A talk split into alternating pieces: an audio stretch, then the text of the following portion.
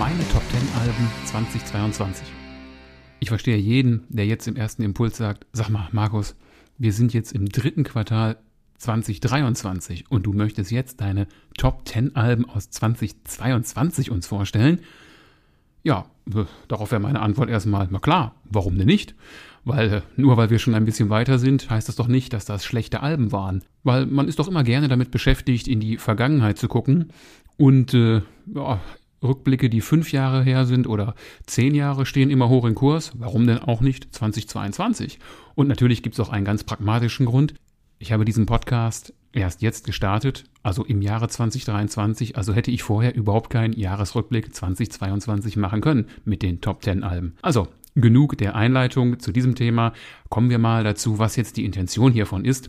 Top 10 Alben, ja, Top 10 klingt immer so unwahrscheinlich hochtrabend, wichtig und keine Ahnung. Ich möchte an dieser Stelle jetzt nicht irgendwie sagen, dass von der musikalischen Leistung diese Alben besser sind als alle anderen, die im Jahr 2022 rausgekommen sind. Ein Musikwissenschaftler könnte jetzt bestimmt ganz dezidiert mir erklären, Markus, du erzählst da vollkommenen Quatsch, weil dein Album auf Platz 3 ist technisch betrachtet das Beste. Und äh, jemand, der sich mit Musikproduktion auskennt, könnte vielleicht sagen, hör mal, was du da auf Platz 4 stehen hast, das ist doch total, das, das geht ja gar nicht. Darum geht es mir an dieser Stelle aber auch gar nicht. Mir ist wichtig zu sagen, hey, im Jahre 2022 habe ich diese zehn Alben am häufigsten gehört oder die haben mir in diesem Jahr am besten gefallen. Und darum geht es und damit fange ich jetzt dann auch mal an. Wie es sich natürlich gehört, machen wir das Ganze rückwärts und fangen dementsprechend mit Platz 10 an. Auf Platz 10 sind bei mir die Grail Knights mit ihrem Album Muscle Bound for Glory. Die Grail Knights, ja, die sind so eine Band, die manche Leute unter Klamauk wahrscheinlich abtun würden, weil sie bei ihrer Bühnenshow schon sehr viele überspitzte Dinge tun und Power Metal schon ziemlich aufs Korn nehmen. So mancher Purist wird jetzt wahrscheinlich sagen, das darf man da nicht gut finden. Das ist eine Einstellung, die ich persönlich nicht teile. Musik ist immer auch eine Form von Unterhaltung. Und wenn wir mal überlegen, bei KISS zum Beispiel war auch die Bühnenshow immer wichtig ich möchte jetzt nicht die Grail Knights mit Kiss vergleichen, Gott bewahre, aber ähm, eine Bühnenshow gehört irgendwie auch dazu. Und auch wenn das, äh, was die Grail Knights auf der Bühne machen, mitunter schon sehr humoristische Züge hat, nehmen die Leute das, was sie da tun, dennoch verdammt ernst. Die nehmen das vielleicht aufs Korn, aber ich glaube schon, dass äh, die beteiligten Musiker diese Art von Musik echt cool finden. Ein Album mit äh, humoristischen Untertönen, wie man ja allein schon an diesem Albumtitel Muscle Bound for Glory erkennen kann, und auch ansonsten nehmen die Grail Knights, wie schon gesagt, das alles nicht so ernst, wildern da wild durchs Superhelden-Genre, nehmen ein bisschen 80er-Jahre-Stimmung mit, 80er-Jahre-Serien und äh, ja, haben hinten raus eine ganze Menge Spaß. Und mir hat es auch verdammt viel Spaß gemacht, dieses Album zu hören. An dieser Stelle möchte ich auch immer einen Song nennen, den ich euch empfehle, wenn ihr da mal reinhören wollt. Das war die äh, vorab ausgekoppelte Single. Die hat den Titel Turbo Boost. Jetzt dürft ihr mal raten, worum es da geht. Klar, um Knight Rider. Und äh, bei diesem Song ist auch Ben Metzner mit am Gesang. Der ein oder andere denkt jetzt vielleicht, wer ist Ben Metzner? Der ist äh, bei Feuerschwanz. Der ist da auch dabei. Musclebound for Glory, Grail Knights, mein Platz 10. Platz 9. Geht in eine ähnliche Richtung. Es ist auch Power Metal. Es ist Power Metal, der over the top ist und der sich selbst nicht ganz so ernst nimmt. Also in Bezug auf das, was textlich dort getrieben wird.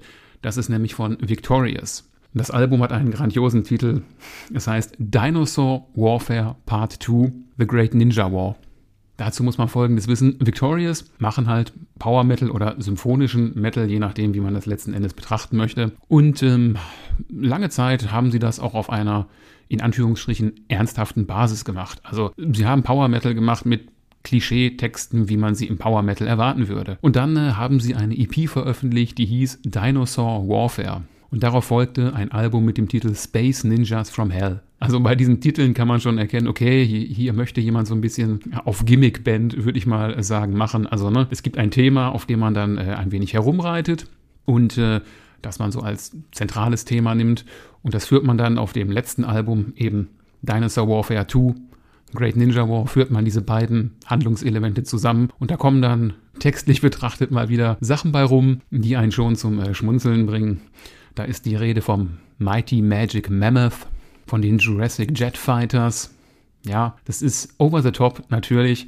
Musikalisch vielleicht hier und da mal etwas zu vergleichen mit Dragon Force, also relativ schnell die ganzen Sachen und äh, auch mit durchaus hohem Gesang. Und auch hier gilt, ja, wenn man jetzt Purist ist und so auf diesem Standpunkt steht, nein, Metal darf keinen Spaß machen, das geht überhaupt nicht. Da geht es um ernste Themen, da geht es um Krieg, geht es hier ja irgendwie auch. Ich finde es überhaupt nicht schlimm, dass es diese Entwicklung gibt, dass Bands auch mal Sachen ein bisschen aufs Korn nehmen und äh, das selbst vielleicht alles nicht ganz so verbissen und ernst sehen. Man darf ja Spaß haben. Und äh, ja, das ist bei diesem Album, wie ich finde, auch absolut geglückt. Also ich kann nur sagen, ich hatte viel Spaß mit diesem Album, darum ist es bei mir auf Platz 9 gelandet und jetzt fehlt an dieser Stelle nur noch die Songempfehlung von diesem Album.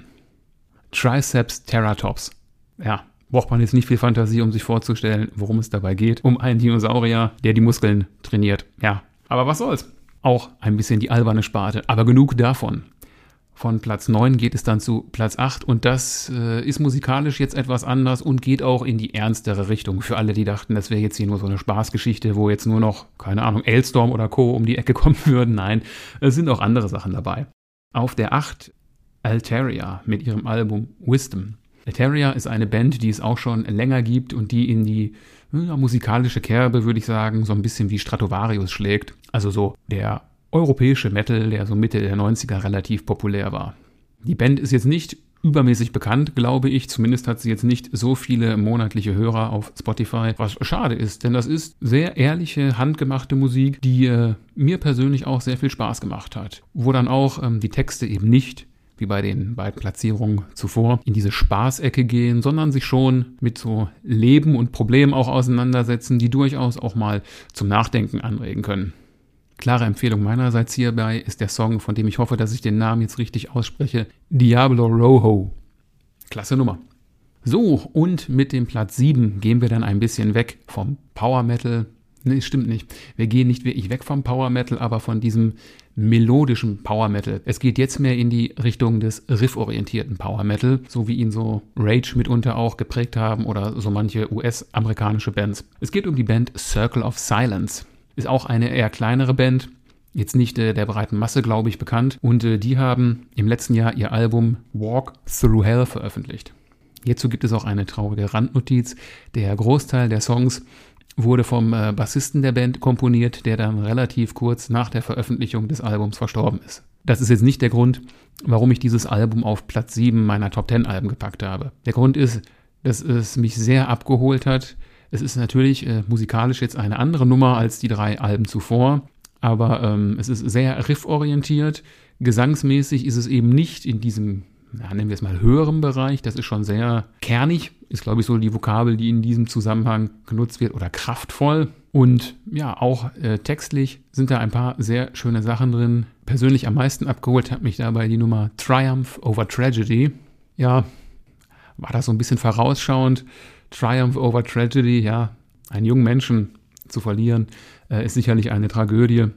Aber lässt man sich davon äh, letzten Endes aufhalten oder sagt man sich nein, Triumph über Tragödie? So, damit das Ganze nicht äh, zu lang wird, packen wir das Ganze mal in zwei Teile und äh, beenden das mit dem sechsten Platz. Die äh, Plätze 5 bis 1 folgen dann in der nächsten Folge, weil ich habe mir so vorgenommen, eine Standardfolge sollte nicht zu lang werden, also nicht über 15 Minuten, damit man sich das auch bequem immer noch anhören kann.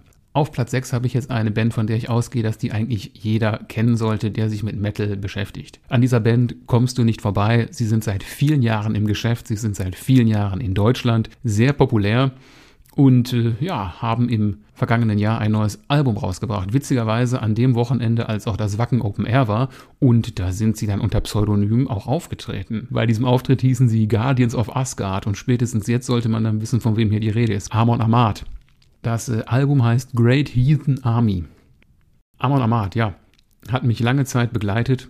Immer mal wieder mehr, dann mal wieder weniger. Und das letzte Album hat mich doch äh, sehr gut abgeholt. Ich habe es relativ spät für mich entdeckt in diesem Jahr. Hm, wie schon erwähnt, ist es rausgekommen, als Wacken war. Ich war 2022 in Wacken, habe dankenswerterweise von da Corona mit nach Hause gebracht und war dann erstmal so ein bisschen ausgenockt. Also es ist nicht ultra schlimm, aber schon, äh, mir ging es nicht ganz so gut. Und ich habe dieses Album dann erst bewusst so im September, Oktober, glaube ich, gehört. Und es hat mich wirklich sehr abgeholt. Also Amon Amarth sind natürlich allein durch den Umstand, dass sie sehr populär geworden sind, für, naja, jetzt würde ich wieder sagen Metal-Puristen, das klingt immer so ein bisschen gemein, ist das schon ein Grund zu sagen, nee, das kann ja gar nicht gut sein. Die waren früher ja viel besser, die waren früher viel härter, die waren einfach, wie sagt man das denn jetzt? Die spielen ja melodischen Death Metal, waren die dann früher deathiger, wenn True Metal Bands früher einfach true waren?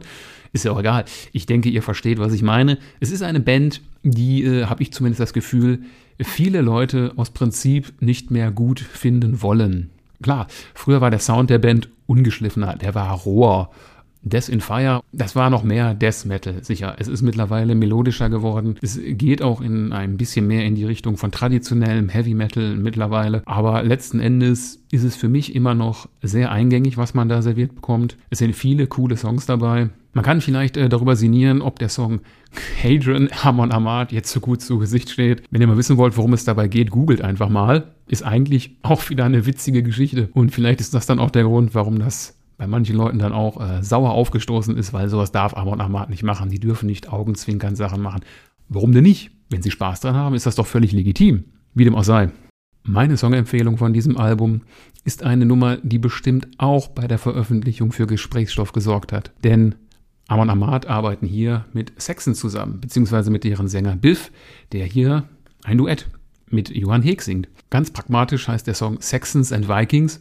Und ja, ich finde ihn gut. Ich verstehe aber, dass es Leute gibt, für die das das absolute Sakrileg ist. Das ist wieder, boah, nee, Amon Amarth machen Death Metal. Und dann mit Saxon, nee, auch wenn Saxon eine Kultband ist, das geht nicht, das darf man nicht machen. Ich finde schon, das darf man machen. Und äh, an dieser Stelle möchte ich auch mal Folgendes betonen. Ich weiß nicht, ähm, wie es bei euch früher so war. Ich habe früher die Erfahrung gemacht, wenn man Metal gehört hat, war man erstmal Außenseiter. Und da war es auch egal eigentlich, welche Art von Metal du gehört hast. Es war etwas, was Leute verbunden und auf irgendeiner Ebene auch zusammengeschweißt hat. Und ähm, wenn man jetzt mittlerweile sagt, nee, das darf man nicht tun, das, das geht nicht, das ist Death Metal, die dürfen nicht mit so einer Band wie Saxon aus der New Wave of British Heavy Metal hier zusammenarbeiten. So, hey Leute, warum denn nicht? Aus Prinzip oder weswegen? Am Ende ist doch nur die Frage entscheidend, klingt das cool? Ich fand es cool. Und nicht nur diesen Song, auch der ganze Rest des Albums hat mir sehr gut gefallen, auch äh, Hadron. wie gesagt, googelt mal, wer oder was Hadron eigentlich ist. Überlegt euch dann selbst, ist das was, was Amon Ahmad machen darf, die früher den Victorious March gesungen haben? Naja, wie gesagt, ich möchte nicht, dass diese Folgen immer zu lang werden. Darum geht es dann beim nächsten Mal mit den Plätzen 5 bis 1 weiter. Und ja, ich möchte das Ganze beschließen mit den Worten von jemandem, der auch eine große Bedeutung für die Metal-Szene hat, der aber leider nicht mehr unter uns weilt. Bis zum nächsten Mal und let the metal flow.